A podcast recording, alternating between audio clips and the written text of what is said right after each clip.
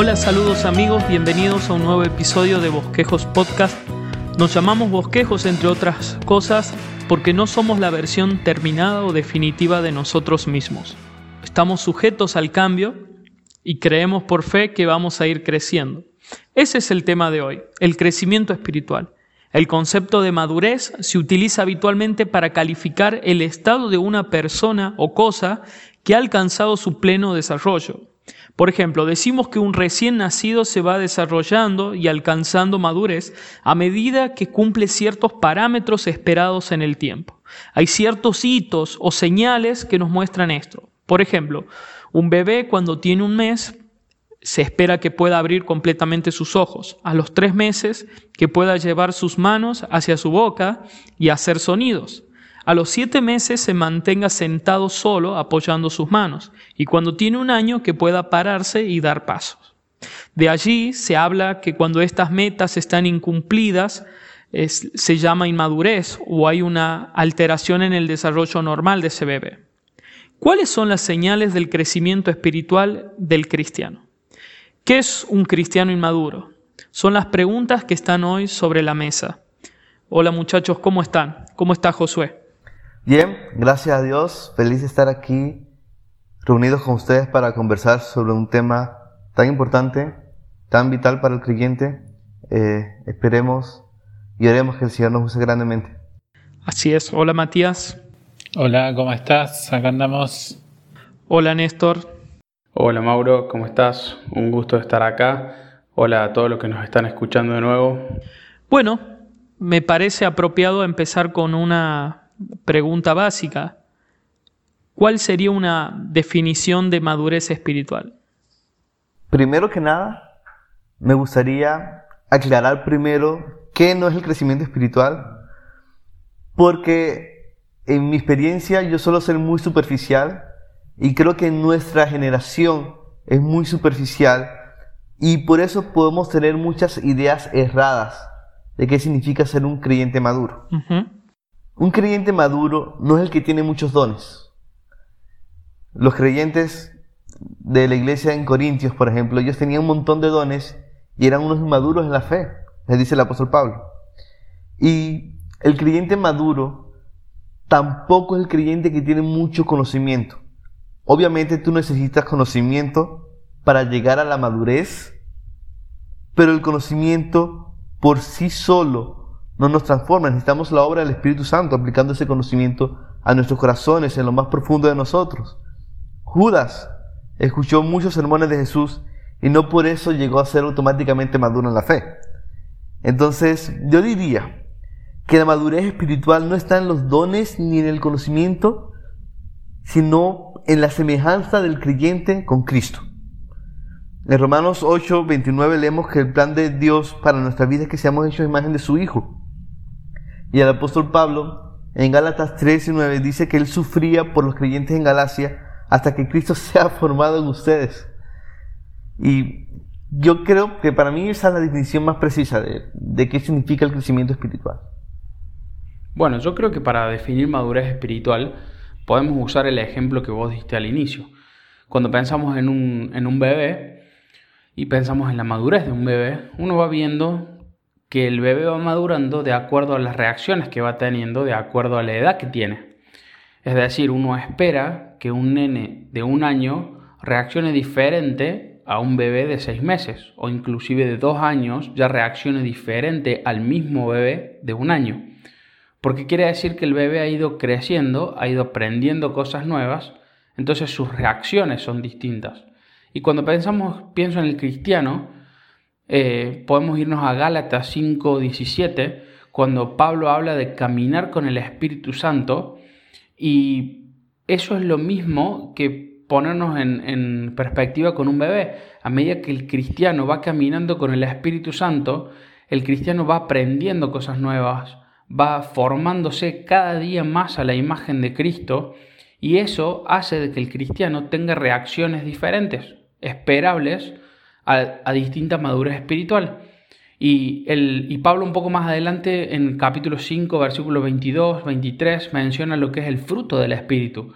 Entonces ahí podés ver y, y podés tomar una medida de la madurez espiritual Y creo que eso es justamente lo que Pablo hace, demostrar de que el caminar es con el Espíritu Santo, pero para demostrar esa madurez espiritual, te lo demuestra con las reacciones, con los frutos que el cristiano va teniendo, con sus reacciones. Es como un bebé, fíjate cuando, cuando los nenes tienen un hermanito que generalmente suelen hacer una, regresión un poquito a veces, no, no todos, pero muchos, eh, y es esperable que, que, sean egoístas, que se enojen para compartir, pero a medida que el nene va creciendo y el papá, la mamá le van enseñando la importancia de compartir, ese nene va reaccionando diferente más adelante y posiblemente si viene un, otro hermano o un amigo, le, le resulte más fácil compartir porque ya lo aprendió. Lo mismo nos pasa en nuestra vida cristiana. A medida que vamos caminando con el Señor, vamos teniendo distintas reacciones, tanto de enojos con nuestros hermanos, eh, como de amor, de compasión, de bondad. Esa, ese fruto es la regla que va marcando nuestra madurez espiritual. Perfecto, muy bien. Así como una planta, uno espera ver frutos, señal de madurez, también en el cristiano, en su vida, ¿no? Bueno, hablábamos del bebé y de ciertas señales o parámetros que esperamos que cumpla en el tiempo. ¿Y cuáles serían las señales del crecimiento espiritual del cristiano? Pienso en un texto, un pasaje que está en Primera de Pedro, en el que Pedro dice, eh, si ustedes han nacido por la palabra, y la palabra permanece para siempre, habla del poder de la palabra, ahora entonces crezcan también por la palabra. Si queremos crecer como a la imagen de Cristo, eh, el Espíritu Santo nos hace crecer en ese sentido en la medida que leemos la palabra de Dios. Como dice Pedro, una señal importante es justamente el deseo por la palabra de Dios. Perfecto, muchas gracias Mati. ¿Alguna otra señal de madurez? Yo añadiría la humildad en el creyente. Primera de Pedro, capítulo 5, versículo 5, nos habla de eso, que el creyente debe ser humilde. Dice, Asimismo ustedes, los más jóvenes, estén sujetos a los mayores. Y todos revísanse de humildad en su trato mutuo, porque Dios resiste a los soberbios, pero da gracia a los humildes. Y después les dice, humíllense, pues, bajo la poderosa mano de Dios, para que Él los exalte a su debido tiempo. Para mí esto es masivo, esto cambia la vida de una persona y honestamente me confronta demasiado. Porque ser una persona realmente humilde significa que no buscas vindicarte y exaltarte a ti mismo. Confías solo en el Señor para eso y, nos reconocemos como vasos en manos de Él para que Él haga con nosotros lo que Él le plazca.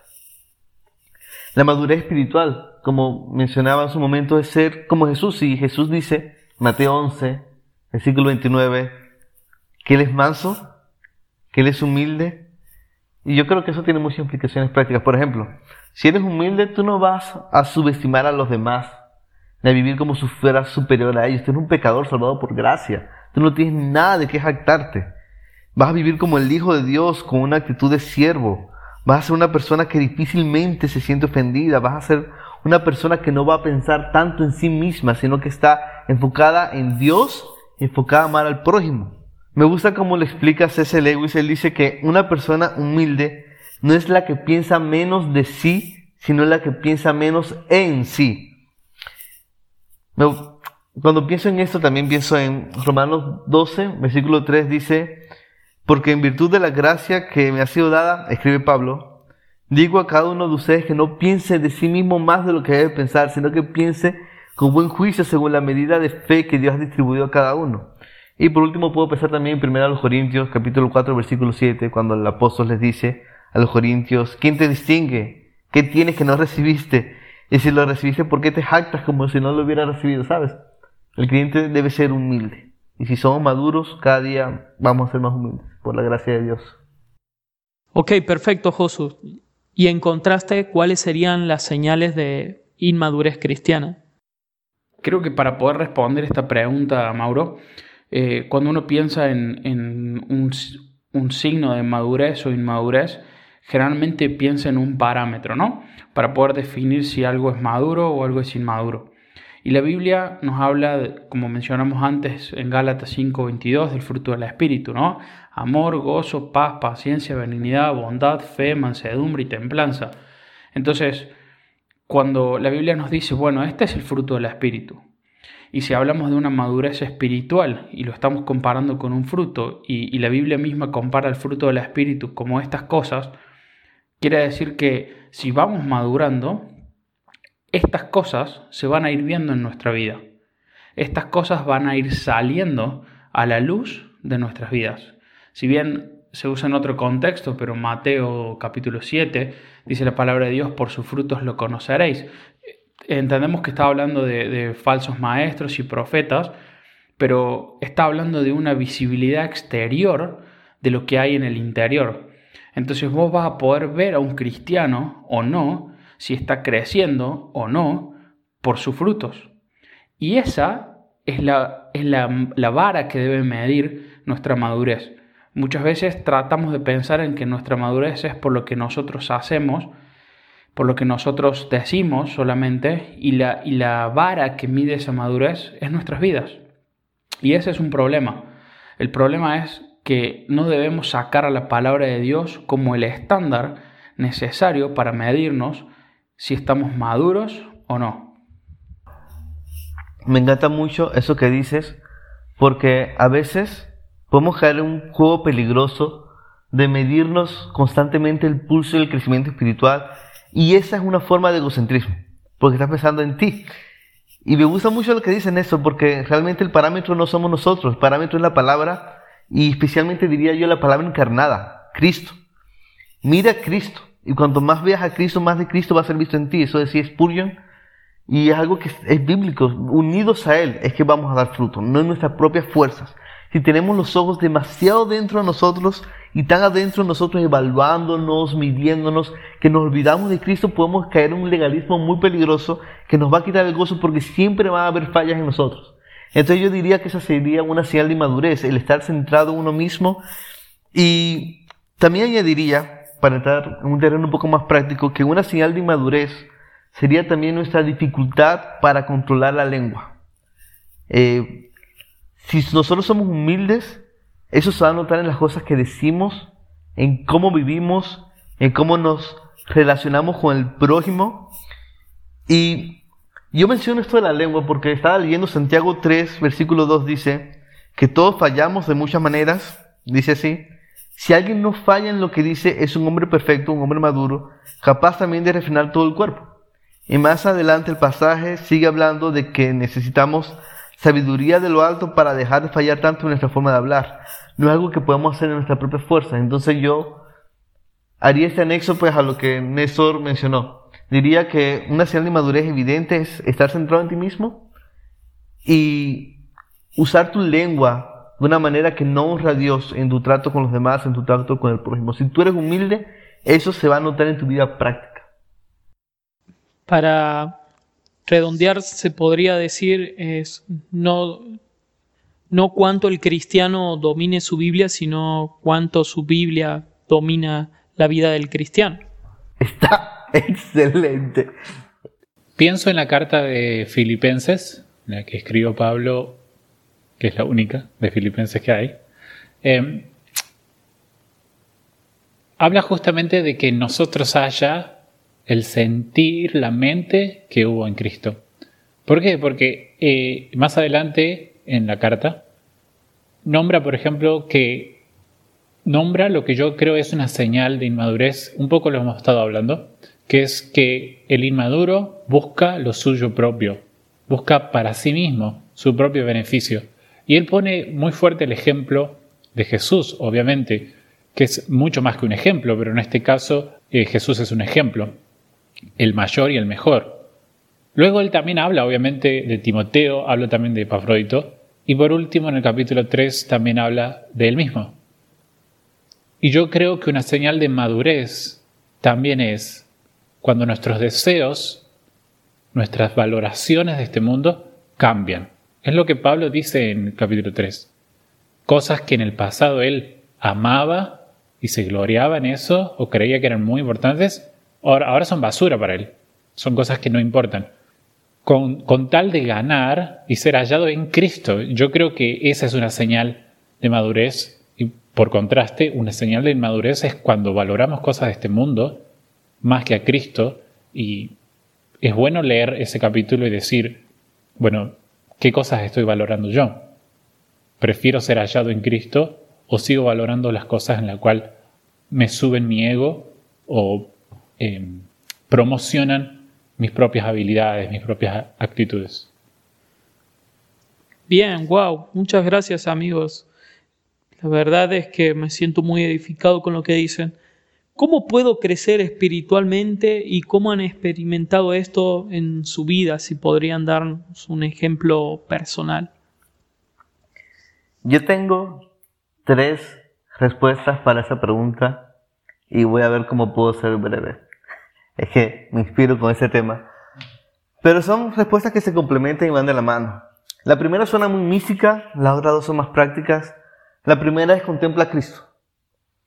En 2 Corintios capítulo 3 versículo 18 dice que todos nosotros con el rostro descubierto, contemplando como un espejo la gloria del Señor, estamos siendo transformados en la misma imagen de gloria en gloria como por el Señor el Espíritu. Y en, la misma carta, en 2 Corintios capítulo 4, Pablo dice que esta gloria de Cristo se muestra en el Evangelio. Nuestros ojos estaban ciegos, Dios los abre, podemos ver la gloria de Cristo, esa fue nuestra conversión y ahora como creyentes somos llamados a seguir contemplando esa gloria, seguir buscando profundizar más y más en lo que Cristo hizo en la cruz del Calvario, en cómo Él muestra sus atributos, su amor, su belleza, su gloria allí, porque cuando meditamos en esto y lo atesoramos, eso nos transforma a nosotros. Ahora, ¿cómo hacemos esto de manera práctica? Bueno, aquí están las otras dos respuestas. La primera es perseverar en las disciplinas espirituales y la tercera sería obedecer la palabra. Pero cuando tú obedeces la palabra, tú estás haciendo la voluntad de Dios y estás buscando vivir centrado en Cristo. Me gusta mucho lo que dice Hebreos capítulo 5, versículo 11, voy a leerlo en la nueva traducción viviente, dice, hablando el autor de Hebreos, dice, nos gustaría decir mucho más sobre este tema. Aquí, en el contexto está hablando de Jesús como sumo sacerdote. Eh, pero es difícil de explicar, sobre todo porque ustedes son torpes espiritualmente y tal parece que no escuchan. Hace tanto que son creyentes que ya deberían estar enseñando a otros. En cambio necesitan que alguien vuelva a enseñarles las cosas básicas de la palabra. Son como niños pequeños que necesitan leche y no pueden comer alimento sólido, pues el que se alimenta de leche sigue siendo bebé y no sabe cómo hacer lo correcto. Me gusta mucho esto porque hace un momento estábamos hablando del crecimiento de los bebés. Y sigue diciendo el autor de Hebreos, el alimento sólido es para los que son maduros, los que a fuerza de práctica están capacitados para distinguir entre lo bueno y lo malo. O sea, en otras palabras, si tú quieres ser maduro en la fe, pon en práctica lo que ya sabes. Incluso aunque todavía no lo entiendas, obedece a Dios, camina por fe y hazlo con los ojos puestos en Cristo. Persevera en las disciplinas espirituales, porque leyendo la Biblia es que vas a conocer la gloria de Cristo, orando es que vas a tener comunión con Él, congregándote en la iglesia es que vas a escuchar la gloria de Cristo expuesta y predicada y vas a ser alentado con otros creyentes y haz todo eso mientras obedeces, obedeces, obedeces y esperas en Dios. Wow, muchas gracias. Yo creo que si queremos crecer espiritualmente, tenemos que prepararnos para la lucha. Tenemos que prepararnos para una guerra. Y en mi mente quería seguir, seguir con el hilo de Primera de Pedro, eh, el, Pedro les dice, justamente en el capítulo 2, le dice, bueno, ustedes, o mejor dicho, siguiendo el hilo, nacieron por la palabra de Dios, crezcan por la palabra de Dios, deseen la palabra de Dios, vean a Cristo precioso, edifíquense unos con otros como un cuerpo, Ustedes son el pueblo de Dios, linaje escogido, pertenecen a una nación santa, por tanto, acá viven como peregrinos y extranjeros. Si es así, entonces Pedro les ruega, nos ruega, absténganse de los pecados que combaten contra el alma. Queremos crecer espiritualmente, tenemos que comprender todas estas verdades y prepararnos para la lucha. Eh, es algo que a mí me costó entender, me llevó un tiempo. A veces creo que estamos este, demasiado eh, enfocado simplemente en actividades intelectuales, eh, que no están mal, son necesarias. Em, pero yo había llegado en un punto de mi vida en el que era un poco hipócrita. Entonces sí leía, sí oraba, pero la verdad es que no luchaba mucho contra mis pecados. Em, creo que la lucha contra los pecados es para todo un episodio distinto, pero definitivamente no solamente tenía que echar mano a la palabra de Dios, no solamente tenía que echar mano a la oración y a las disciplinas espirituales, también tenía que empezar a actuar sobre mis pecados, disciplinarme, golpear mi cuerpo para que me obedezca, llevar cautivos mis pensamientos a la obediencia de Cristo, tenía que empezar a luchar. En las fuerzas de Dios, obviamente, pero necesitaba luchar. Wow, muchas gracias, sí, así es. Bueno, la verdad que no hay mucho más para acotar, hermanos. Han, abarcado muchísimas de las cosas que, podríamos llegar a, pensar y, hablar sobre cómo crecer espiritualmente. En, mi caso personal también he luchado mucho con, crearme un buen cristiano porque sencillamente estoy orando o, o porque estoy leyendo, porque estoy haciendo mi devocional regularmente y, creo que ese es el primer signo de, inmadurez, ¿no? Creer que lo que estoy haciendo, que mis hábitos o, o el hecho de mis disciplinas espirituales está siendo suficiente. Y ya cuando uno lo cree directamente a eso, ya es un, un, signo de inmadurez. Es mi orgullo que me está diciendo, mira, vos sos mejor cristiano que tal, o vos sos mejor cristiano que aquel otro, porque vos lo, vos lo estás haciendo, mira, a vos no te cuesta.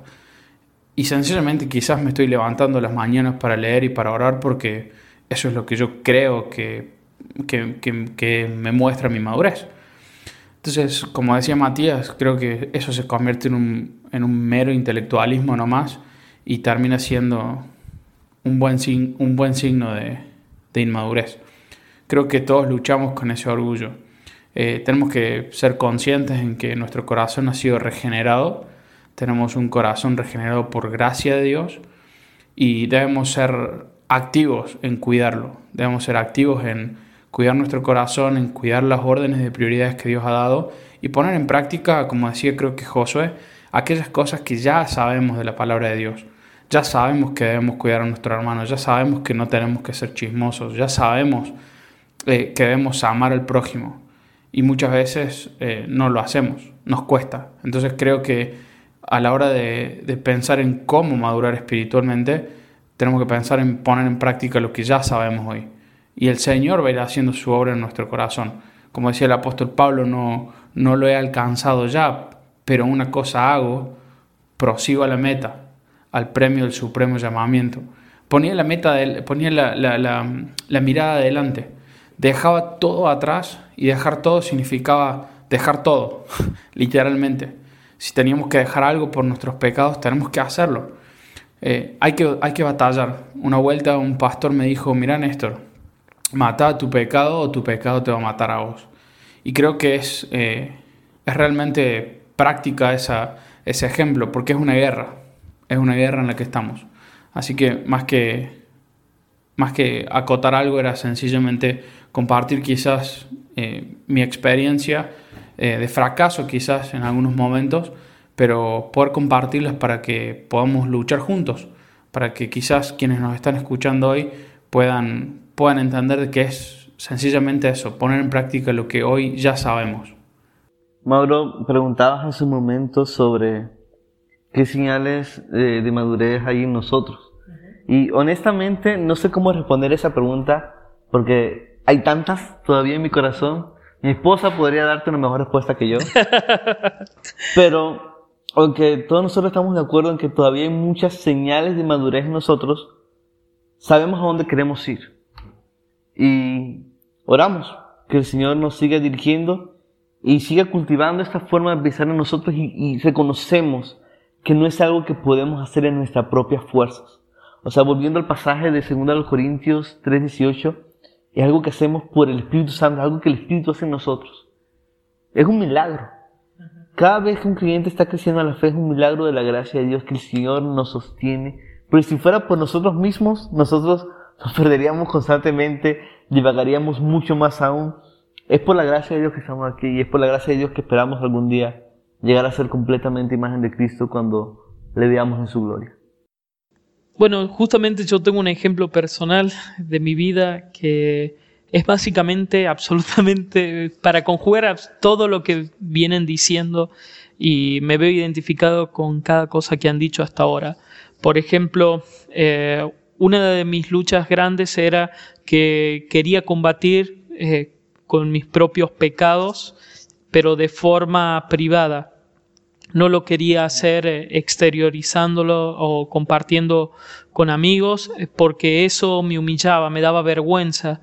me sentía menos que otras personas. Y justamente un ejemplo de humildad, como decía Josu, como señal de madurez, es el humillarse, es mostrar nuestras pequeñas miserias ante los demás y justamente eso es otra señal de crecimiento, que otras personas pueden dar eh, su opinión de ti, te pueden ayudar a crecer, te pueden escuchar.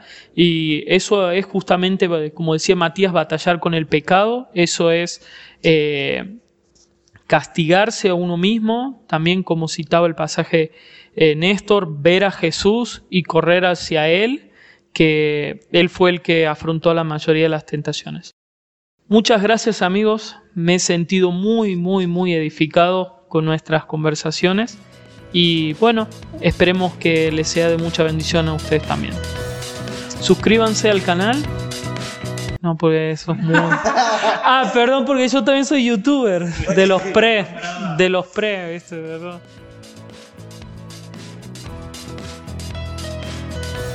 Suscríbanse al podcast eh, Bosquejos y compártenlo si les ha gustado. Hasta luego.